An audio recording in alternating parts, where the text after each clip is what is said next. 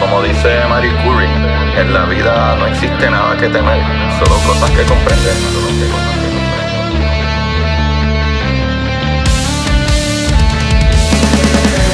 Recuerden correr buscar la manera de aprender que más le divierta.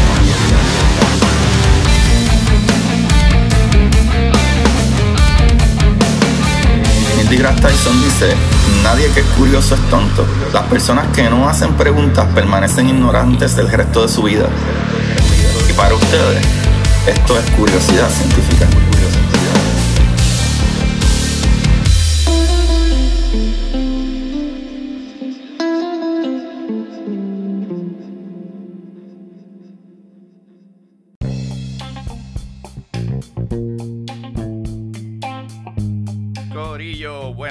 Buenas, ¿cómo están todos? Antes de empezar el capítulo, quiero que sepan que tienen que ir a jaboneradongato.com porque los jabones de Jabonera Don Gato son hechos a mano con ingredientes naturales y seguros para la piel, además que huelen súper ricos, así que no se pierdan la oportunidad, especialmente porque ahora pueden ir a jaboneradongato.com y cuando vayas a pagar, pones el código Curiosidad Científica Podcast para 10% de descuento.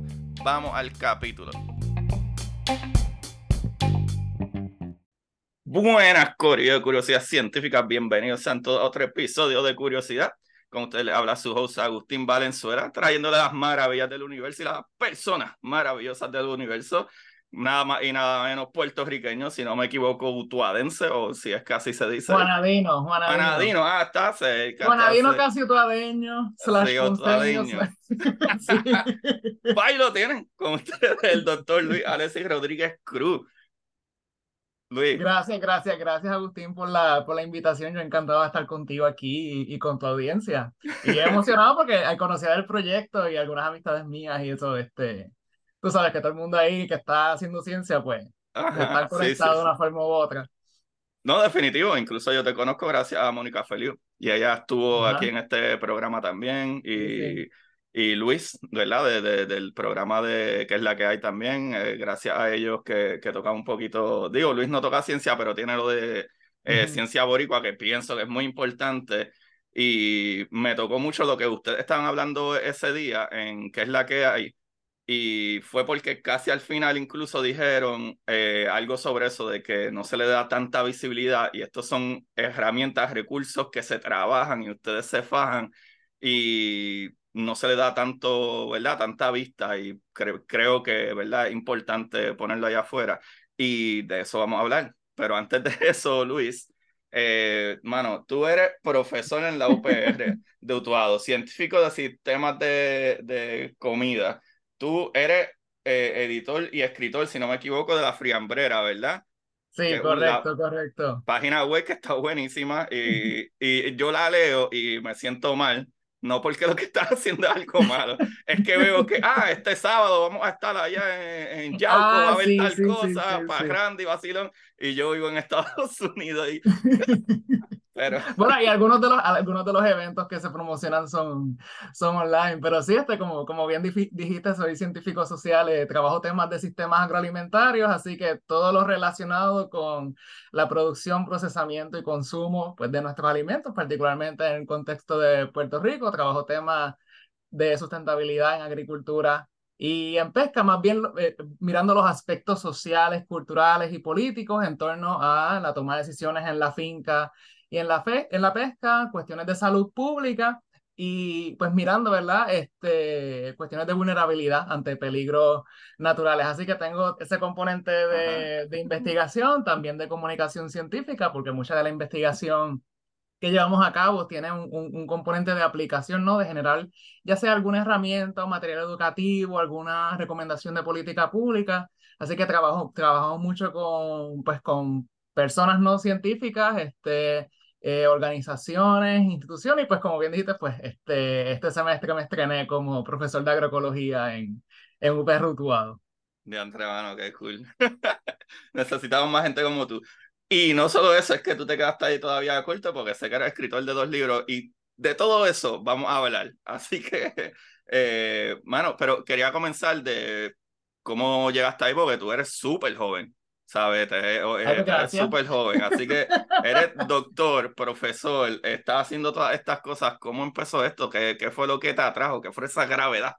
Sí, pues mira, yo creo, este, y lo primero que se me viene a la mente cuando me hace esa pregunta, yo me crié en, en Juana Díaz, en el barrio Jacaguas, en Casa Abuela, allí entre el, entre el monte, que es la, la finca de ganado, que en su tiempo fue eh, pieza de caña, y atrás teníamos el río y pues collores y, y todo eso. Así que siempre hubo una conexión directa con, eh, con ese entorno eh, de producción de alimentos, pero también la parte más boscosa, natural, que Abuela nos mandaba a buscar este, la hoja de tal cosa para el oído. Así que siempre había esa conexión de, de, de, la, de nuestro ambiente, no solamente como fuente de comida, pero como fuente de bienestar. Y pues Abuela también siempre nos, nos llevaba a la cocina, así que siempre había este, este interés por los alimentos, pero también por la ciencia, porque mi tía, este, Betty, siempre se iba a, a casa de la vecina que tenía satélite y, y, ese era el tiempo en los 90 de los dinosaurios y Jurassic Park y,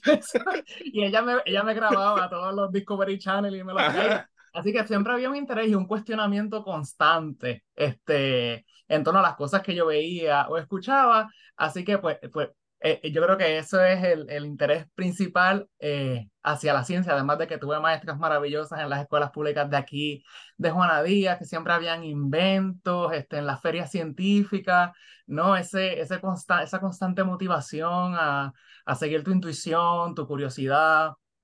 Y pues yo creo que la parte pues, de la comida, este, ¿no? que representa más allá que esta cosa para sostener nuestro organismo, pues yo creo que ahí se, se, se unen todas esas cosas que me interesan, no solamente la ciencia, la parte de generar conocimiento y facilitar conocimiento de información, pero eh, no que a través de ella nos enlazamos con el ambiente, con nuestra cultura, con nuestra historia. Y, y, pues nada, todo el mundo tiene que comer, así que exacto, exacto. que Sí. sí, que la gente no sabe, usualmente cuando la gente piensa en agricultura, piensa en este viejito que siembra tres palmitas de plátano, un par de batata y yuca y etcétera. Y no, mano, por la razón que nosotros podemos comer hoy en día, probablemente, no sé cuál sea el número, pero bien cerca del 100% es todo científico porque hay demasiada gente para producir demasiada comida en muy poco tiempo para poder, ¿verdad? Este, eh, eh, sobrevivir. O, hoy en día que vamos al supermercado y todos los días puedes ir a buscar lo que tú quieras. Eh, hay una ciencia bien, bien grande y bien importante. Y con eso, pues también hay que saber cómo hacer sostenible, que la tierra lo aguante. Y me parece súper importante lo que tú dices porque pienso que la gente no sabe lo súper científico que es la agricultura, la pesca, la, la, ¿verdad? Este, la geología y los terrenos. Y hablando un poquito de eso. Y ante eso, me gustaría añadirte, ¿verdad? Que cuando, cuando pensamos en el sistema agroalimentario, no es solamente quién está produciendo, ¿verdad? Es que hay diferentes acercamientos hacia, hacia la agricultura, ¿no? Desde la persona que está en, en, en la fábrica procesando o el mesero que te lleva la comida a la mesa y que cuando hablamos de ciencia en agricultura y pesca no es solamente este conocimiento científico técnico de la universidad, sino que, eh, ¿verdad? Particularmente desde la agroecología, se, se validan estos diferentes conocimientos que traen todas estas personas que por X y Y razón no tuvieron oportunidad para estudiar o, o, etcétera, y que en las fincas y en nuestros mares se genera mucho conocimiento, hay mucha metodología científica, ¿verdad? Esa, esa observación, esa experimentación, y, y, y tenemos que, que que reconocer y, y reconectar con, con, esos conocimientos, ¿verdad? Que, que podemos decir ancestrales. Y ciertamente, dado las cuestiones de la, de la crisis climática, es importante que, que generemos conocimientos para nuestro entorno tropical. Este, muchas de nuestras prácticas y, y demás pues vienen o, o, de afuera o diseñadas en lugares templados y, uh -huh. y demás. Así que eh, de nuestras universidades y productores, pescadores y todas las personas conectadas de alguna forma con en nuestro sistema agroalimentario, ¿verdad? Tenemos un, un deber de, de, de, generar información contextualizada a nuestro entorno y a, y a, y a nuestras necesidades. No, y qué bueno que dice eso también, porque probablemente hace 50 años atrás la agricultura se hacía de una manera y hoy en día, por el cambio climático, las temperaturas y diferentes, por ejemplo, la cantidad ridícula que hay de huracanes y, ¿verdad? y, tormentas y todo, todas estas cosas, me imagino que no es lo mismo. Eh, claro, y más esa, y ese tipo de tormentas nos dejan, ¿verdad? Nos hacen, nos dan más, ¿cómo te digo? Eh, claridad de que lo importante que es salvaguardar nuestra agricultura y nuestra pesca, la importancia de que de que produzcamos y apoyemos lo de aquí, desde, desde nuestras casas hasta, hasta las esferas institucionales y gubernamentales. Y yo creo que este, no, nos criamos con este estigma, ¿verdad?, de la agricultura, de que la agricultura es pobreza, de que si Puerto Rico esto y lo otro, y, todo ese tipo de, de, de, de, cosas, este, de estereotipos y demás, y aquí se, se produce, y eso es un, una, ¿verdad?, una fuente de vida para muchas familias y, y nuestros estudiantes en, en UPR Rutuado, particularmente donde estoy, veo ese interés grande de, de hacer agricultura, de, de pescar, de, de, producir alimentos, cosas de valor añadido. Y la gran, mucha cantidad de nuestros estudiantes en Utuado ya tienen su finca o están en el proceso de, de encontrar la finca o quieren trabajar en la agricultura. Así que hay mucha gente que quiere trabajar en la agricultura, así que es, bien factible, sustentable, este, como, cualquier, como cualquier otro trabajo, ¿no? Mano, eh, wow, que hay mucha conexión hay aquí, porque me trae a la mente, yo tengo una amiga que se llama eh, Arlene eh, Román, saludos a ella y su esposo Gio, que ellos literalmente compraron esta finquita y ellos están creciendo lo suyo, eh, estuvieron como, yo diría, unos varios años, no fue de la nada, hubo unos varios años, pero ahora mismo yo diría que ya llevan más de siete años ahí y ahora mismo ellos venden sus productos porque ahora tienen de más, no necesitan solo eso. Y son personas de nuestra edad, son gente súper joven. Y, ¿verdad? Yo digo súper joven con 40, pero yo me siento joven. eso, eso, eso, cuenta como joven, yo tengo 32. ahí está, ahí está. Pero no, ahora recordando, eh, que me parece que me trajiste un recuerdo bien bonito, mi familia es de Morovi del campo de, ¿verdad? Casi centro de isla, eh, del barrio Cuchilla de Morovi. Y todos mis tíos, todos, ellos mantuvieron su casa y su familia. Incluso tengo un tío que tiene cuatro hijos, que esos hijos tienen hijos ya y etcétera. Y desde chamaquito, cuando nosotros íbamos allá, me acuerdo ese recuerdo bien bonito de abuela también, decirnos como que, a ver, porque mm, eh, en los 90 o, finales 80, 90, el agua potable no subía a, allá Había agua como tres veces en un mes, ¿sabes? Era horrible, literalmente. Pero no era tan malo porque nosotros caminábamos maybe milla y media para dentro de la montaña y había una cosita que, que eh, ¿verdad? Desde la pared de la montaña salía el agua y decían, ah, vete y búscate allí ah, agua y uno iba con los vasitos de, los vasitos de mantequilla y, y, y, ¿verdad? y se ponía eh, de la quebrada. Eh, cogíamos el agüita bien poquito para no alzar la tierra y etcétera y el agua nos la bebíamos directo de ahí nunca nos enfermamos nunca nada y mis tíos literalmente tenían cuadras de, de sembradío que él puso a todos sus hijos en, en la universidad y él compraba al principio de año compraba tres cuatro lechones y durante todo el año los criaba, a final de año ese era su crisma y aparte de todas las verduras y todo lo que tenía allí, el ganado, tenía varias vacas, vendía leche al mismo colmadito que estaba allí, eh, se llamaba Colmado Pirulo, y yo sé, ¿sabes? Yo tengo bien claro que mis tíos eh, no hacían nada más. O sea, eso es lo que ellos hacían y de vez en cuando un chivito de que no, le monté una pared allí a doña Julia y qué sé yo, y, y mano, e, e, era súper sustentable. Nosotros nunca pasamos hambre en lo absoluto. Eh, dime, dime.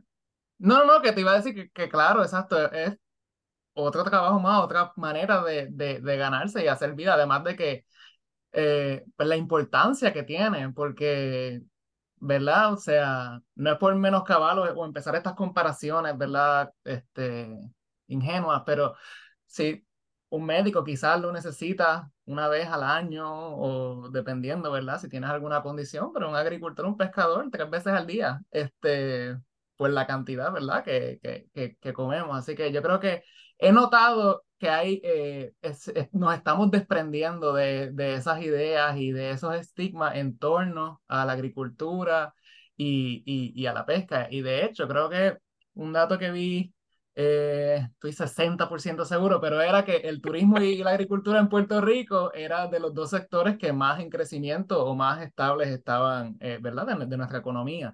Así que hay oh, mucha, mucha oportunidad ahí, mucho, mucho potencial. Un gran reto es que nuestras, nuestras instituciones, mucha de nuestra política pública, ya sea en nuestro control o no en nuestro control, genera, ¿verdad?, una, eh, una serie de obstáculos a, a, quienes quieran trabajar la agricultura o la, o la pesca. Así que esos son otros asuntos, ¿verdad? Que hay que, hay que entender, pero como todo, este, están sus retos y sus oportunidades. Mano, qué chévere, qué chévere. Yo creo que nos podemos adentrar un poquito en eso, porque si hay un, eh, no, bueno, sí, un problema, y más con el cambio climático, pero por ejemplo, hace poco eh, ustedes soltaron un estudio acerca de, ¿verdad? De los terrenos y terrenos, ¿verdad? Que eran eh, que se podían derrumbar. Eh, ¿Cómo sucedió eso? que creo que fue una colaboración, ¿verdad? Con la universidad. Sí, fue una colaboración. Este, pues nada, como bien te dije ahorita, yo trabajo como científico social, aspectos sociales, políticos y culturales relacionados a agricultura, pesca, pero también a lo que llamamos peligros naturales, siendo los deslizamientos, los huracanes, fuegos, etc. Este, eh, entonces, ya para, y tú conoces más, si te criaste en Morovis, ¿no? En la montaña, cuán, cuán susceptibles somos a, a, deslizamientos. Y luego del huracán María, eh, con esa cantidad de lluvia que hubo, sabemos, ¿verdad? La cantidad de deslizamientos eh, que, que pasaron. Allá el colegio de Mayagüez, el grupo Slides, con el profesor Stephen Hughes, eh, desarrollaron lo que es el mapa de susceptibilidad a deslizamiento. Eh, y ellos tienen su página que es derrumbe.net, que cualquiera puede acceder ahí a ver esos mapas a, a nivel de municipio general y también hay una red de monitoreo de deslizamiento. Y es el mapa, según el Servicio Geológico de Estados Unidos, más certero que hay actualmente, ¿no? Que está oh, sirviendo de ejemplo para otras jurisdicciones para desarrollar esos mapas que son una herramienta, ¿verdad? Para la planificación, para manejo de emergencias, etcétera. Entonces, eh, yo fui a una conferencia del Centro de Peligros Naturales y allí conocí a Jocelyn West, que es geóloga, socióloga. En esa conferencia este, nos hicimos pana y, y allá eh, pasó Fiona. Entonces ahí empezamos a hablar de, más sobre los, las dimensiones sociales de los riesgos y los peligros a, a deslizamiento. Así que bajo el liderazgo de ella, solicitamos un grant y entonces desarrollamos este estudio que es a esos mapas que ya existían, pues buscar quiénes viven ahí, cuánta gente oh, vive ahí. Así que lo que hicimos fue como un estudio de métodos mixtos combinando datos físicos o biofísicos con datos sociales. Así que, este, ¿verdad? Y saludos a, a, a, Jocelyn, que estuvo también por acá en Puerto Rico, porque llevamos a cabo entrevistas y grupos focales en la montaña para entender, ¿verdad?, cómo las personas entienden y, visualizan esa vulnerabilidad.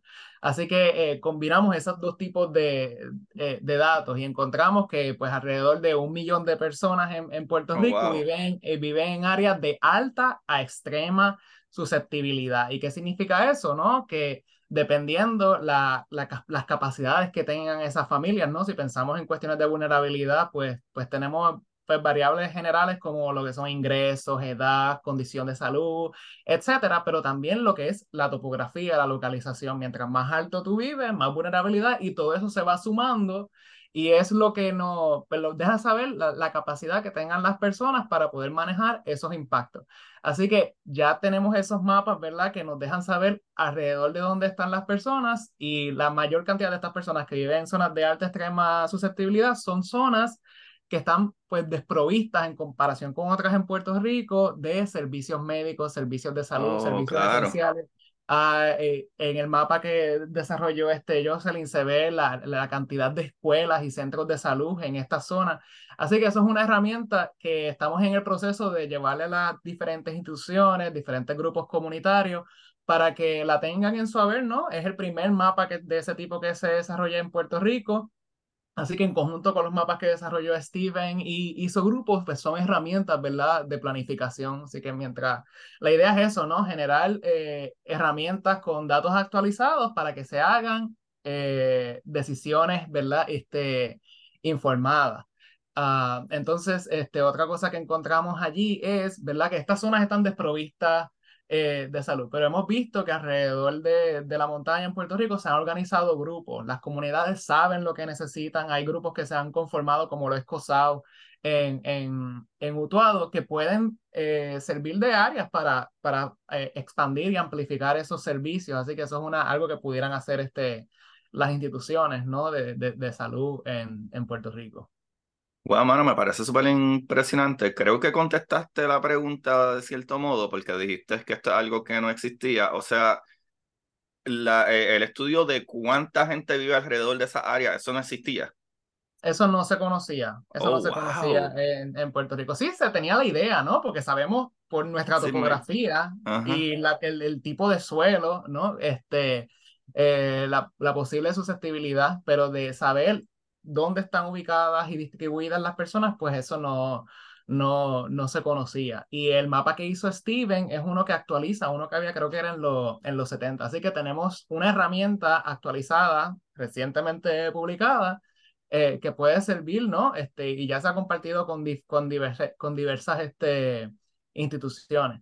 Y ahí esa, que, esa página que estás presentando es la del grupo eh, de Mayagüez, así que ahí están los mapas de susceptibilidad y demás. La de nosotros está en la página de peligros naturales, que después te puede enviar todos los enlaces para, Sí, que, para tu- ponerlo. para que tus oyentes puedan acceder a toda esa información que la tenemos en español y pues también en inglés. Ahora mismo estamos en el proceso de eh, mejorar un mapa que se desarrolló para que cualquier persona o entidad, grupo pueda accederlo y entonces con esa herramienta ver los datos, ver la distribución de las personas, de las escuelas, centros de salud, cómo se, las diferentes capas que hay, ¿no? De susceptibilidad con terrenos agrícolas, por ejemplo.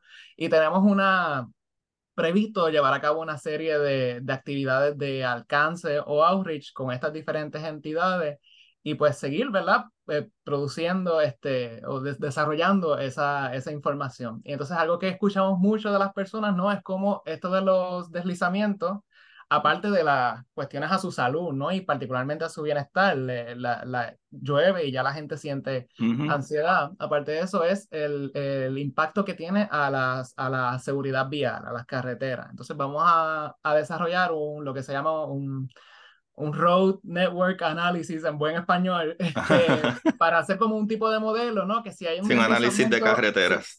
si hay un deslizamiento aquí y se bloquea esta carretera, ¿cuánta gente se bloquea o está desprovista, ¿no? Cuestiones de eh, distancia a supermercados, centros de salud, escuelas que sirven como, como refugio en temporada de huracanes.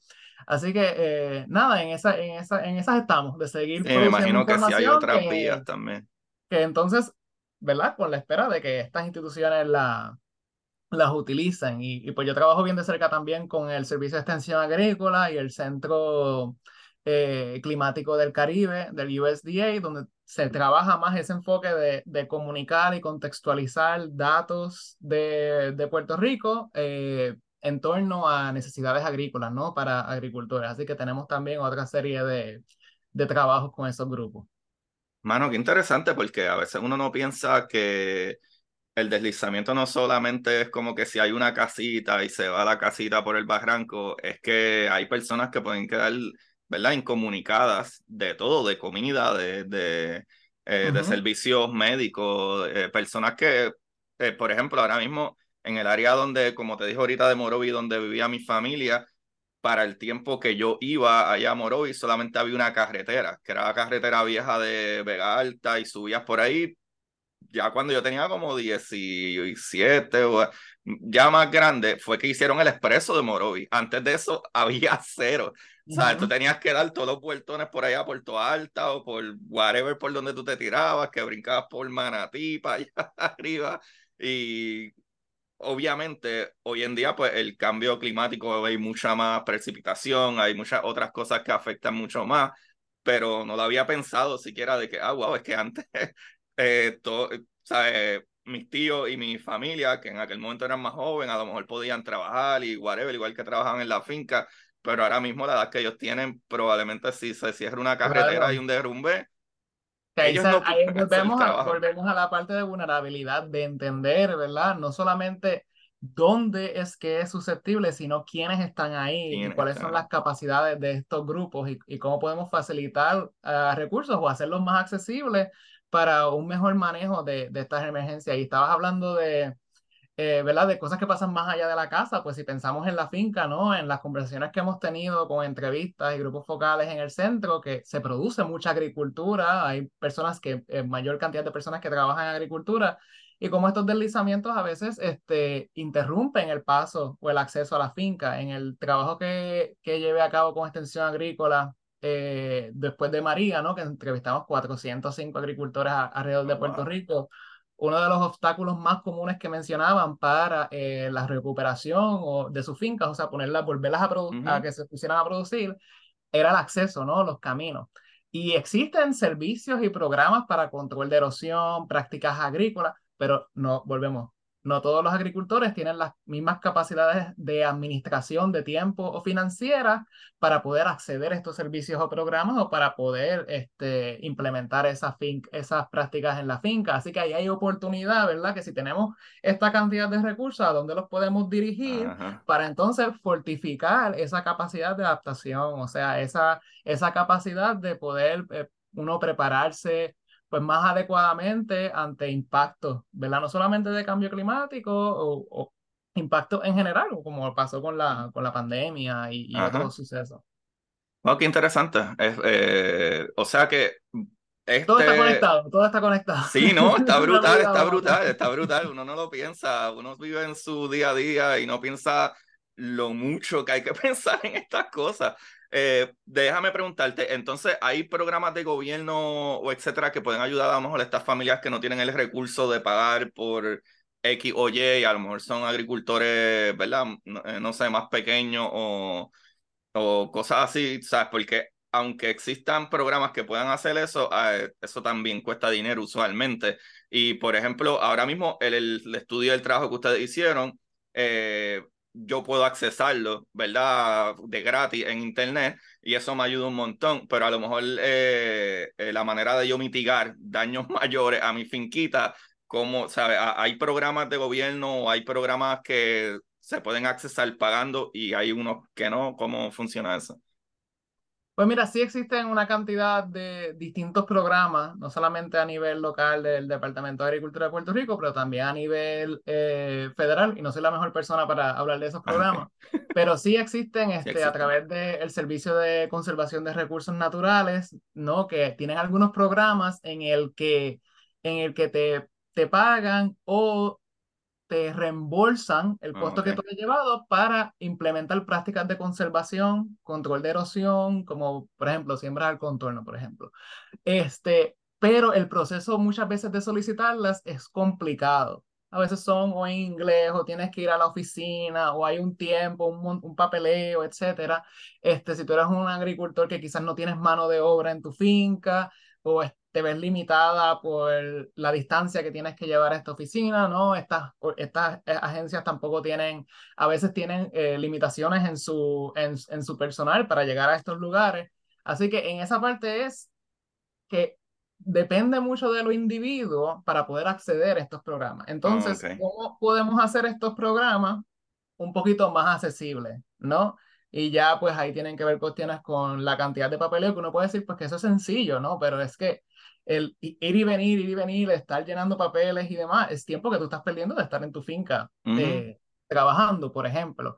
Así que eh, una de las recomendaciones que hacemos es cómo estas, estos programas se puedan hacer más accesibles. Cuando decimos más accesibles, es que no, no, no tenga que ver tanto... Eh, energía de parte de uno para poder acceder a, a estos programas. Tenemos también el servicio de extensión agrícola, ¿no? Que su objetivo es extender ese conocimiento a, agricultores, pero sabemos, ¿verdad? La crisis en la que está la universidad, los impactos que está teniendo, que entonces eso limita los servicios que la, que la universidad puede someter. Y esto no es que uno le quite responsabilidad al individuo, ¿no? Este, o que uno, la, la, institución tenga que ser todo la, la que claro, Claro están ahí por algo, ¿no? Y cómo hacemos, eh, facilitamos de mejor manera estos recursos que existen, ¿no? Y que las personas pues tienen derecho a, a solicitar o, o acceder.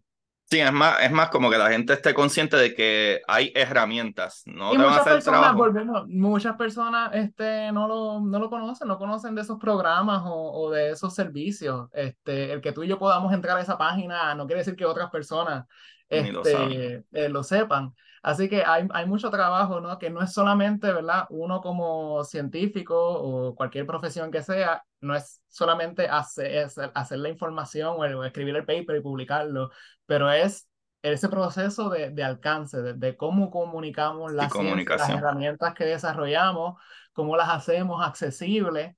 Así que este, eso es algo que, que a mí me interesa mucho y, y trato de, de, consecutivamente tratar de mejorar este, mi, mi destreza en, en cuanto a eso. Sí, no, no, la comunicación, definitivamente, la comunicación científica es la clave de casi todo esto. Eh, por más que ustedes trabajen y trabajen y tengan eso allá afuera, si la gente no lo sabe, es como si no existiera tampoco. So, definitivamente. Mira, vamos a pasar un poquito a las aguas. Vamos a pasar, para, ¿verdad? A, a la pesca. ¿Cómo tú implementas, ¿verdad? La ciencia, ¿verdad? Eh, eh, eh, pesquera dentro del cambio climático, dentro de, de todos los sucesos, obviamente climáticos, pero no solo eso, también yo no me acuerdo, porque mi familia es de campo, yo no, nunca he tenido mucha relación de cuánta pesca existe realmente en Puerto Rico, al menos que vaya, no sé, como a, a, a alguno de estos pueblos eh, que están en la costa y de momento tú a las seis de la tarde todos estos barquitos pequeños saliendo, como que cuán sustentable es la pesca en Puerto Rico y cuánta pesca hay en Puerto Rico. De verdad, ahí soy a 100% ignorante, no sé nada de esto.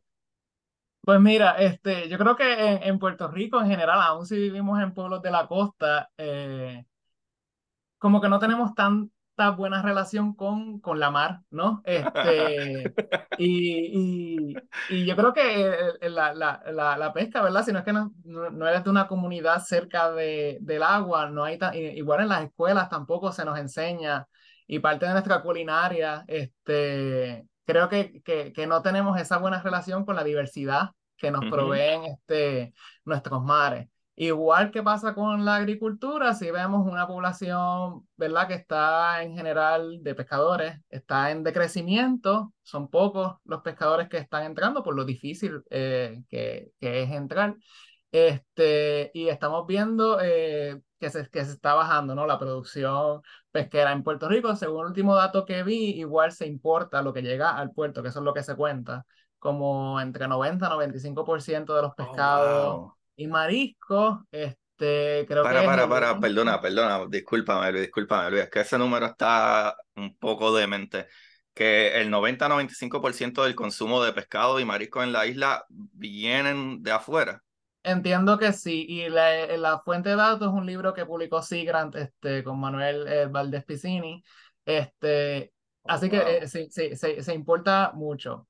Eh, wow. No tengo los datos del censo, pero si uno busca el censo pesquero, ahí te dice la cantidad de libras que se han reportado a los pescadores, ¿no? Que ahí este, se trabaja con recursos naturales. En ese último que vi, el área oeste es donde más pescadores comerciales hay, este, o sea, que, que pescan para vender. Sí. Eh, la gran mayoría este, a, a, a restaurantes. Sí, restaurancitos chiquitos. Este, en la parte de la pesca, pues ya no hay tanto control, ¿verdad? De cuáles especies están en el arrecife o, mar afuera, porque ahí ya es una práctica más de, de tú vas, hay unos conocimientos, ¿verdad? En qué áreas hay cuáles tal, tales especies, pero ahí se depende también, ¿verdad? De los consumidores que sepamos la diferente cantidad de especies que hay, más allá de, del chillo y el mero. este, Todo el mundo come chillo, ¿verdad? O, o, el carrucho y la langosta, sino que hay, que hay una diversidad de especies y yo creo que Sigran con el proyecto, por ejemplo, Come Per León y dar a, dar a conocer otras especies está bien chévere. La Asociación Pesquera de Culebra está haciendo un trabajo muy bonito de,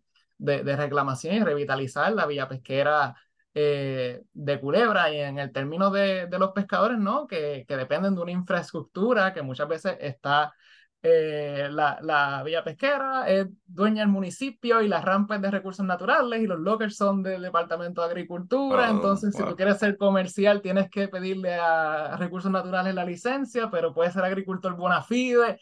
No, es, hay como. Dios una, mío, pero ¿por qué? una melcocha de, de regulaciones y burocracias que, que hace, ¿verdad? El oficio un poquito difícil y en términos, pues sabemos, ¿verdad? Por la acidificación y calentamiento de los océanos, el daño que eso tiene en los arrecifes, que hay una cadena, ¿no? Que entonces eso perjudica las especies y, y los pescadores en Puerto Rico tienen mucho conocimiento de, de, del recurso. Hay un libro bien bonito de María Benedetti que se llama Palabras de Pescadores, ¿no? Y hay entrevistas a, a pescadores alrededor de las islas de Puerto Rico y se tiene esa conciencia, ¿no? De que de que hay que proteger el recurso, porque si se acaban los peces, pues yo no pesco, se acaba el, el, el trabajo. Así que, eh, y se están, ¿verdad? Pescadores, pescadores nuevos, está, la, está Samar en, en Vieques, que es una escuela de, de pesca. Este, allá okay. Tero tiene un, un, proyecto bien, bien bonito, ¿no? Y que se está trabajando con artes o prácticas de pesca que sean más sustentables, ¿no? No utilizar estas redes que se quedan y sí. perjudican otras especies y demás. Así que también están pasando cosas bien chéveres y te puedo pasar todos esos nombres para que... Claro que sí, todo eso va en la lista de, de la información. Este, yo sí es algo que, este, como persona, ¿verdad? Que trabajo sistemas agroalimentarios, eh, trato de, de, de, traer ese tema de la pesca, de, de no separarlo, de esta uh -huh. cuestión de que lo que pasa en la tierra pasa en la tierra, lo que pasa en el mar pasa en el mar, no, está conectado. Si yo en el monte talo los árboles y la erosión y la sedimentación llega al mar y chava uh -huh. las y todo eso. Así que hay una, hay una, hay una conexión. Además de que este, sí se pudiera pescar más de manera sustentable, pero pues no tenemos las, las personas, ¿verdad? Para, que, para okay. ir a, a, la mar, que, que es difícil porque entonces está el costo de la gasolina, el hielo, entonces como te estaba hablando de la infraestructura de las villas pesqueras para procesarlo, no todas las villas pesqueras están aptas, tú sabes, yo vivo solo, entonces voy a la villa pesquera y pues lo que me pueden dar es el pescado entero, pero entonces, uh -huh. ¿qué yo voy a hacer con eso? Quizás no lo sé cocinar, no lo sé preparar, porque ese es otra, eh, otro asunto, ¿verdad? Y aquí no estamos moviendo un chin, pero, este, ¿no? Como te dije, todo eso está conectado. Si, si no, no conocemos esta diversidad de alimentos que podemos tener de Puerto Rico, que se producen aquí, cómo cocinarlos, cómo prepararlos, ¿no? La cuestión del placer, del gusto, este, que muchas veces desde la ciencia se, se obvia, ¿no? Es como macronutrientes y calorías y qué es sí. lo otro. Entonces se pierde, ¿verdad? Ese, ese componente que no es que no sea importante, pero están estos otros aspectos que debemos tener en cuenta si queremos, ¿verdad? Eh, salvaguardar este, nuestros recursos naturales a la vez que, que producimos alimentos, ¿verdad? Para sustentarnos eh, eh, como pueblo y demás. Sí, que es más o menos como lo que dijiste anteriormente de lo de comete el león, ¿verdad? Que me imagino que será por el pez eh, león ¿eh? o el pez tigre, creo que Sí, el, el pez león, el pez león que, este, que mucha pues, gente le tiene es, miedo. Es invasivo, es invasivo y, y, y, ¿verdad? Este, pone en riesgo diferentes especies de, del Caribe. Así que uno de los métodos de control es, es comerlo. Entonces, pues ahí todo, había toda una, una eh, eh, un trabajo educativo de ese proyecto para que pescadores lo pescaran, para que restaurantes lo compraran y diferentes recetas, ¿no? Y ahí tú combinas el pescador con la, con la persona científica, con la persona de comunicación y alcance, con la chef, con el dueño del restaurante, el comensal, no y, y, y, dio un resultado bien positivo. Y yo creo que a veces en nuestro trabajo científico no incorporamos esa diversidad de voces y esa diversidad de conocimientos. Como tú estabas hablando de tu abuela ya en Borovi, que, que a veces vamos a hacer trabajos de bosque, pero no incorporamos las personas que, están, que, con, que han vivido ahí tantos años y conocen, ¿verdad?, de las dinámicas de ese bosque. Así que eh, mientras más voces traigamos a la mesa y hagamos un trabajo científico participativo, eh, que es lo que yo abogo, participativo, métodos mixtos, este, pues generamos una información que no solamente eh, puede ser nueva, pero que sea eh, útil, ¿no? A, la, a, las necesidades de, del lugar. Sí, mano, es que todo eso se ata, porque es que incluso yo tuve un episodio con mi amigo Manolo Mato, él es eh, científico, ¿verdad?, de, de las aguas. Uh -huh. eh, y hablamos mucho de eso, de que incluso eh, muchos de los peces, ¿verdad? De diferentes especies que a veces o ya no están en las costas o muchos de ellos hay muchos menos, menos cantidad de esos peces porque muchos de ellos vivían en estos corales y vivían en estos arrecifes que ahora mismo tú vas y muchos de ellos están blanqueados, ¿sabes? El cambio climático de que un grado de diferencia hace mucha diferencia y a lo mejor, ah, pues mira, tal vez conocer un poquito más del mal, en el caso, ¿verdad?, de la pesca, de que, mira, el chillo es bueno y es chévere, pero por las condiciones, a lo mejor tú sabes que hay un montón más de estos otros peces que nadie se come o no son tan populares o tan famosos que son riquísimos también. Vamos a, vamos a promocionarlos, vamos a llevarlo al restaurante, vamos a decir, mira, mira esta carne, mira qué chévere se ve, sabe buenísima, porque literalmente a mí tú me hablas y yo soy el tipo que digo, ah, pescado, este, que es chillo, eso es lo que yo sé, más nada, tú sabes, y hay cientos de miles de especies de peces y la gran mayoría son comestibles. Eh, y es algo que en una ¿verdad? En una isla, ¿verdad? O archipiélago, ¿verdad? Islas en el Caribe que estamos, hay una gran variedad de peces que usualmente siempre vamos a los mismos y a lo mejor, eh, ¿verdad? Eh, podemos, si no conocemos estas cosas o no se regulan estas cosas también, pues a lo mejor la gente no tiene la conciencia de que, por ejemplo, aquí donde yo vivo, eh, hay un periodo de tiempo que tú puedes pescar cientos, ciertos peces y, las veras. Exacto.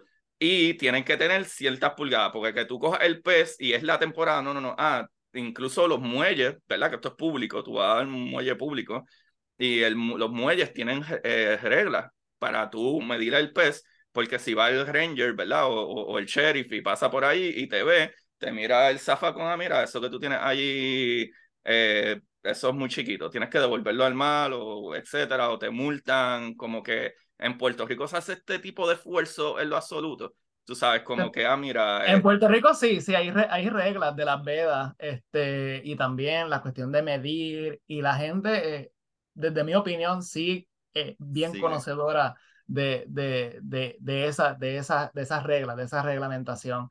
Yo creo que te, te voy a pasar el, el, el contacto de, de Nicolás este, Andújar, Andújar que, es, que de hecho él trabaja en la, en la Villa Pesquera de Culebra, es uno de los que eh, está trabajando con los diferentes líderes de allí y es científico también en, en cuestiones ambientales y, y, marinas, así que yo creo que es la persona bien apto para hablar de, de, este tema contigo. Y lo que estabas mencionando, ¿verdad? Cuando estabas dando el ejemplo de Manolo, ¿no? De todos esos diferentes aspectos que hay que tener en cuenta cuando vamos a trabajar alguna problemática o queremos generar una solución. Y, y yo creo que eso, eso, eso va con, con todo, ¿no? No podemos hablar de, de producción o agricultura en Puerto Rico si no hablamos de esos aspectos de política pública, las regulaciones, las competencias con las importaciones, los aspectos del cambio climático, las prácticas que se llevan allí a cabo, las cuestiones de, de procesamiento, consumo de alimentos, ¿no? esos aspectos más culturales y, eh, y de gusto, etcétera. Así que yo creo que es importante ¿no? que cuando vayamos a abordar estos diferentes temas, tratemos de hacerlo lo más holístico posible, ¿no? Este, interdisciplinario, transdisciplinario incluso. Este, bueno, eso ya es una cuestión más académica. Es que todas las ciencias, todas las ciencias necesitan la otra ciencia, todas las ciencias. No podemos estar creando este... No podemos estar creando, tú sabes, esta, esta, estas barreras o estar ahí cuadraditos, ¿no? no, este, no porque, pues, todo, como bien dijimos, hay, hay mucha eh, conexión, ¿no? Esa de que a, lo, lo, que dirían las trade-offs en synergies, ¿no? Tú haces esto, te resta de allá o te suma de allá, y es importante entender todas esas, esas dinámicas, esas conexiones del sistema. Mano, eso está súper, súper chévere. Algo que, eh, ¿verdad? Que te quería preguntar también para añadir, eh, ya sabemos que los agricultores pueden utilizar eso y estoy asumiendo que esta, ¿verdad? Esto que ustedes hacen, especialmente, ¿verdad? El estudio de la susceptibilidad en, en los terrenos y, ¿verdad? La gente que vive ahí, etcétera. Esto, el gobierno, ¿verdad? Tiene conocimiento si el gobierno utiliza esto, ¿verdad? Porque pienso que esta es la mejor herramienta para el gobierno crear, eh, ¿verdad? Eh, eh, eh rutas y, construcción y avance, ¿verdad? Para mejorar más, ¿verdad? Eh, las ciudades o etcétera. Eh, ¿Esto es una herramienta que el gobierno se supone que utiliza o quién utiliza esto? Aparte, ¿verdad? De que yo puedo mirarlo, soy agricultor. Pues mira, este, parte de lo, lo, que los datos preliminares, o no preliminares, sino la herramienta preliminar que tengo, ya se le ha enseñado a diferentes proveedores de servicios, por ejemplo, el Servicio de Extensión Agrícola, los distritos de conservación que también trabajan en ah, el tema agrícola, también con las eh, organizaciones comunitarias con las que colaboramos y ahora en el proceso ya empezando en enero, que es la segunda fase de este eh, proyecto, es que vamos a empezar esa serie de, de conversaciones este, y actividades de alcance y comunicación para que esto llegue a más personas, además de recoger la opinión, ¿verdad? De, de, porque se hizo un mapa, porque en las, en las entrevistas y en los conversatorios, porque tuvimos con personas de manejo de emergencias y demás, y, pidieron mapas. Así que se va, a, ah, se va a llevar los mapas que se hicieron, o sea, la, la herramienta esta de GIS eh, que se hizo, ¿no? De Servicios de Información Espacial, para que lo vean y nos den su crítica, ¿no? De, de cómo usarlo mejor. Bien el nuevo día que el Departamento de Transportación y Obras Públicas eh, reaccionó a ello. No está en mi control si lo usan o no lo usan, lo que está en mi control es yo hacerlo mejor para que eh, se enteren, ¿no? De que, de que esto exista y de que lo usen. Este, así que tenemos esa, esa, esa, ese objetivo, ¿no? De, de conversar y ir a los diferentes foros para, para seguir compartiendo esta información y seguir este, pues mejorándola, ¿no? Claro. Mano, eh, quiero brincar a la parte de los libros y yo creo que vamos a tener que hacer una segunda ronda porque siento que estoy eh, rushing, ¿verdad? Como que apresurando la conversación porque sé que no teníamos tanto tiempo y no quiero dejar la parte de los libros afuera porque una de mis pasiones es escribir y tengo cuatro libros y hay un quinto por venir por ahí, escribo historia y me fascina ver la mentalidad de los escritores y en verdad que la ciencia que está haciendo está demente.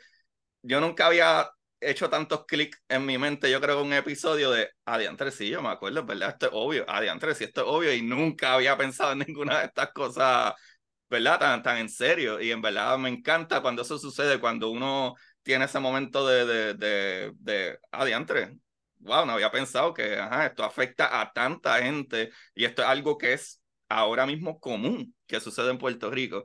Así que probablemente vamos a tener que cuando atendemos, cuando como te estabas diciendo ahorita, que dijiste lo que, que ninguna ciencia puede estar sin la otra, ¿no? Si vamos a, a, ya sea la, la curiosidad que tengamos o el problema que queramos atender o, o lo que, de, lo que queramos conocer más, si lo abordamos desde una perspectiva de sistema, ¿no? Desde antemano, sabiendo que hay una conexión eh, en torno a eso. Y no es que, ¿verdad? Si tienes el carro y se te explotó la goma, no vas a estar chequeando la transmisión y lo que está acá, porque sabes que es la goma. Pero, no, si, si no te prende, pues hay que chequear el sistema. Entender cómo, y que una cosa chava la otra, ¿no? Este, no, no, arréglate la goma porque después te daña, yo no sé mucho de cajo. te, daña que, los screens, los screens, los chocansolver y toda esa cosa, los links. este, así que si lo atendemos desde el sistema, reconociendo que todo está conectado, yo creo que ¿verdad? generamos un, una información este, más, eh, lo más abarcadora eh, eh, posible. Este, y pues en la parte de las historias, este, yo creo que es eso, es, mi, mi, acercamiento a distintos temas eh, que, que, tengo bien cerquita de mi corazón, o me interesan mucho, me da mucha curiosidad o me enojan. Este, y la parte de la historia es eh, una exploración de, de esos distintos temas. Y podemos hablar un poquito de eso. ¿Cuáles son los títulos de tu libro? Creo que soltaste un libro no hace mucho tampoco. Ah, sí, sí, cierto. Este, soy el, soy el peor vendedor. De... ya veo, ya, yo te llevo, ya te he mencionado tres veces y tú este, todavía no. No, y no me gusta, siempre digo, ay Dios, promocionarme. Pero, pero para tus oyentes, si quieren saber más de mis investigaciones, luisalesi.com, diagonal investigación, pues allí están todas mis publicaciones, todos los temas que trabajo, siempre abierto a, a colaboraciones y, y también conectar diferentes eh, personas. ¿no? Lo bueno de estudiar sistemas agroalimentarios es que conoces un poquito de, un poquito de todo, de los diferentes, desde botánicos hasta pescadores allá en Culebra y, este, y demás. Pues mi primer libro eh, se titulaba, este, que no sé por qué siento una vergüenza extraña con ese. Bueno, yo creo que... Se titula, se titula, se titula. Se titula este, Cuentos con el Mostaza, eso lo publiqué cuando tenía como 18 años, 19. Oh, wow, qué brutal. Y el reciente, que lo publiqué, se publicó ahora en abril de manera independiente, que se llama Al Otro Lado. Es una colección de 17 historias donde una diversidad de personajes navegan la ciencia ficción y lo cotidiano, lo fantástico y lo absurdo, el horror con lo cómico, eh, eh, para llegar a encontrar o buscar o entender qué hay al otro lado. ¿no? Y eso para cada personaje Oh. pues, puede significar distinto, pero yo creo que explora esos temas de, pues, un- o puede ser de la soledad, ¿no? De la, de la búsqueda de- del yo, de la realización o de, de, de entender, ¿verdad? De entenderse, ¿no? Que hay al otro lado, al otro lado del espejo, al otro lado de aquí, de allá, etcétera. Así que es, un- es, un, es un libro eh, bien chévere que me gusta mucho. Este, ya está en algunas librerías en, en, en Puerto Rico, en El Candil en Ponce, Laberinto y La Esquina allá en, en San Juan. Este, y lo vamos a presentar el, el 9 de diciembre en El Candil. Brutal. Este, así que estoy bien emocionado por eso. El after party va a ser en la Plaza del Mercado, ¡Wow! allá en Ponce. Este, y pues lo, lo vendo también por mi cuenta y hago envíos aquí a Puerto Rico y también en, en, Estado, en Estados Unidos, pero ya vi que hay copias en, en, en México, así que eso me, me Oh. mucho. Este, y nada, así que ese es eh, el, el libro reciente. Te voy a hacer una pregunta porque es la pregunta que a mí siempre me encanta, porque cuando yo escribo, yo tengo una idea de la historia, de lo que quiero escribir. Yo escribo también pues ciencia ficción, horror, drama, eh, misterio y muchas veces yo tengo en mi mente, eh, ¿verdad? Como que, ah, ok, voy a hablar de esto en específico y esta va a ser la historia y este va a ser más o menos el desenlace. Pero el relleno del medio son otros 20 pesos. Ah, Eh. sí, sí, sí. ¿Cuál es tu proceso? O por lo menos en mi caso, ¿verdad? Como para dar un ejemplo, muchas veces cuando yo voy en el proceso, eh, la historia crece más de lo que yo pensaba, para bien, en la mayor parte de los casos, y a veces cambio la idea al final, como que tú tienes algún proceso de como que no, no, no, yo quiero llegar a, a Pero tú este sabes, punto. tú, sa- tú sabes cómo acaban tus historias. Eso No te todas, llega, ¿no? no todas, no todas, porque a veces en la historia hace un twist que yo digo, Ah, ah, espérate, espérate. Bueno, eso, eso está chévere, ¿no? Porque de- dejas que la historia, ¿verdad? Y, los personajes tengan cierta independencia. Este, pues en mi caso me llega como, ¿cómo diríamos? Como un prompt, un, dos o Una tres película. oraciones, ¿no? De, de, de lo que se trata. Este, y usualmente sé el concepto general o el principio y el final. Y entonces Exacto. dejo eh, que se desarrolle. No, soy, no, no siento que soy un escritor disciplinado, no escribo todos los días, no, algunos cuentos, va, por, por un ejemplo, lo escribí en un día, este, otro fue que lo empecé y lo dejé a mitad y después lo retomé semanas después y lo, lo terminé, pero usualmente escribo en mi cabeza o dejo que se desarrolle y, y después escribo lo que vi o lo que veo. Ujú. Sí. Este, y muchos de los cuentos de este libro del otro lado me llegaron así, ¿no? Ideas, pero muchos de ellos son sueños. Oh, Este, no sé, fue Borges que decía que la vida es un soñarse. Este, y, y, escri- y la mayoría de, de mis cuentos son, son, son, son a base de, de, de, de, de lo soñado. Me gusta eso, ¿no? De, Oh, wow. Porque pues sabemos que los sueños algunas veces son una combinación de, de experiencias o ideas o, y demás. Pues me, me, me, de- me, me dejo, ¿cómo es? Utilizo mucho Ajá. este, los sueños como, como, como inspiración o, o como fuente de ideas. Y me acuerdo que para este libro me llegaron cuatro historias, me llegaron cuatro historias. Una, este, y yo decía, era como que... Ay, ¿cómo era? Lo, lo tengo hasta apuntado, porque fueron cuatro, que era el cuento de los profesores, el cuento del payaso, el cuento del oficial de la azotea y el cuento, ay, ¿cuál era el otro? Se me olvidó, pero eran cuatro, me llegaron cuatro. Entonces, y ese, ese libro lo, lo empecé a escribir, estoy buscando aquí porque se me va a apagar la computadora. Este, Dios mío. ese, ese libro lo empecé a escribir en Mayagüez cuando empecé a estudiar allá en el 2014 y lo seguí trabajando pues todos esos meses, diría como desde el 2014, la mayoría de los cuentos se escribieron en Mayagüez, después me fui para Vermont y allá algunos este, los escribí, así que se, se dejó de escribir como en el 2020, 2021.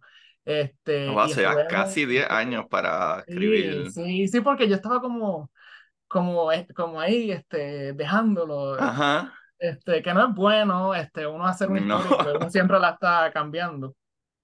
Pero era que eh, había como una cuestión como de, de querer legitimidad en cierto sentido Y me acuerdo que le envié el, el, el, manuscrito a ciento y pico de editoriales oh, aquí en Puerto Rico, pero desde, desde la Argentina para arriba. Este, y pues no tuve éxito en ese sentido, además de que pues también yo quería publicar con editoriales pequeñas, este, no que trabajadas por, que fueran independientes y, y, y demás. Entonces, pues muchas de ellas o ya, ya había una larga fila de espera, o yo tenía que pagar, o solamente trabajaban ensayo, o solamente trabajaban poesía, novela. Así que había como que eh, una dificultad. Y pues ahí fue que decidí este, hacerlo, mi proyecto, porque quería, ay, quería salir de él. Como porque ya que, quería empezar otro. Literalmente. Eh, necesito, eh, necesito publicarlo y dejarlo ir para entonces empezar. Qué difícil es hacer eso. sí. Pero ya, y ha tenido buena acogida, siento que ando como reggaetonero diciendo este, un millón de copias obligados. ya, ya vendido, ya vendido este, tres cajas. Y, oh, y pues nada, la presentación va a ser ahora. Eh, la portada está bien linda, la hizo mi amiga. ¿No tienes uno por ahí para ponerlo así? Ay, Dios, no, no tengo. Está bien, yo, lo, yo lo, envíamelo. Mi libro, yo pongo mi libro todo propio esto. tengo, mi libro propio tengo aquí. De hecho, desde el primer libro no tengo copia. Oh, y ya ese no está disponible. Pero está por ahí. Anyway, en luisalesi.com, diagonal al otro lado, ahí está la información. Yo tengo un ensayo ahí del proceso de, del desarrollo del libro y también está el libro que abre, eh, el, perdón, el cuento que abre el libro, que de hecho es un pescador que, pescador ciego de Cabo Rojo que trata de pescar los reflejos de, de las estrellas en la bahía. Entonces, ese es el cuento que abre el, el libro. Y es un cuento que me gusta, que me gusta mucho, este, de, de ese pescador. Y, y nada, es un ha sido un proyecto bien, bien chévere. Wow, mano. Luis Alexis Rodríguez Cruz para todos ustedes. Qué honor, el más brutal. Luis Alexis, obviamente todos los links y todos lo pondré bajo el capítulo. Eh, esto ha sido un placer enorme. Yo creo que se nos quedaron cosas que hablar. Así que yo creo que vamos a tener que ser tan dados, Sí, aunque sea para hablar, Para hablar de la, para hablar de la fiambrera. de la fiambrera, que tocamos la fiambrera, que pueden, ah, eh, bueno, podemos decir eso, vayan, a, ¿verdad? Y se pueden suscribir. Y la Eh, fia- bueno, como te estaba diciendo ahorita, que, que muchas veces trabajo diferentes aspectos en torno a temas agrícolas y pesqueros, pues la fiambrera eh, eh, es mi manera de, de juntar todos esos tópicos y compartirlos, además de que es mi espacio también para yo compartir mis columnas y, mi, y, mi, pues, mis investigaciones. Así que lafiambrera.org sale todos los domingos a la hora de almuerzo, una fiambrera sabrosa donde empaco columnas, los eventos de la semana, que ahí tenemos el- el- lo que va a Ok. ser el simposio de agroecología esta semana en UP Rutuado. Y, y nada, este, es para todas las personas que, que les gusta comer, para, para todas las personas que comen. que todos comemos. Así que para todos, eso es para todos. Al menos que sea un vampiro. Eh, mano, súper brutal, súper brutal. De verdad que sí, aquellos que están viéndolo por YouTube, pues están viendo las friambreras. Eh, digo, mi email, pues creo que aquí está una de las noticias que abrí, que fue de las más que me encantó y me sorprendió cuando la leí. Y lo mucho que ayuda a gente hasta, ¿verdad? En, en cuestión de, de eh, ¿verdad? Crisis emocionales y problemas eh, ¿verdad? A veces emocionales que uno tiene y no sabe cómo resolverlo y, y hasta, y hasta esa- esas cositas de hacer cultura, hacer agricultura y, y, y envolverse, ¿verdad? En la comunidad ayudan un montón. Eso me pareció súper espectacular. De verdad que sí. Bueno, Corillo. Luis, Muchas gracias, Agustín, por la oportunidad. Un placer estar contigo y nada, siempre a, a la orden. mano, de verdad que sí, ya yo te cogí la palabra, así que yo ya mismo vuelvo y te envío otro email. Mira, Luis, ¿dónde tú estás? ¿Qué tú haces? Pero nada, Gracias, gracias mil, cuídate. Sí, de verdad que sí, mis libros, que ves, de los cuentos cortos, las dos novelas de, ¿verdad? De la exploradora, mi libro que es de ciencia básica, todos esos libros los pueden conseguir en Amazon o directamente conmigo.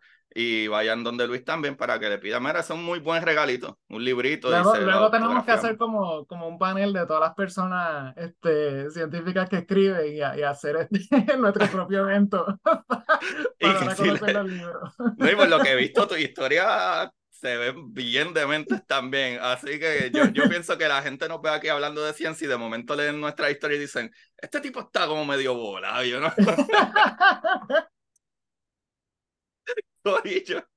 Gracias a todos, gracias una vez más, Luis. Y como siempre, busquen la manera de aprender que más le divierta. Chequeamos, mi gente. Ay, esto no para. Y para ustedes, esto es curiosidad científica.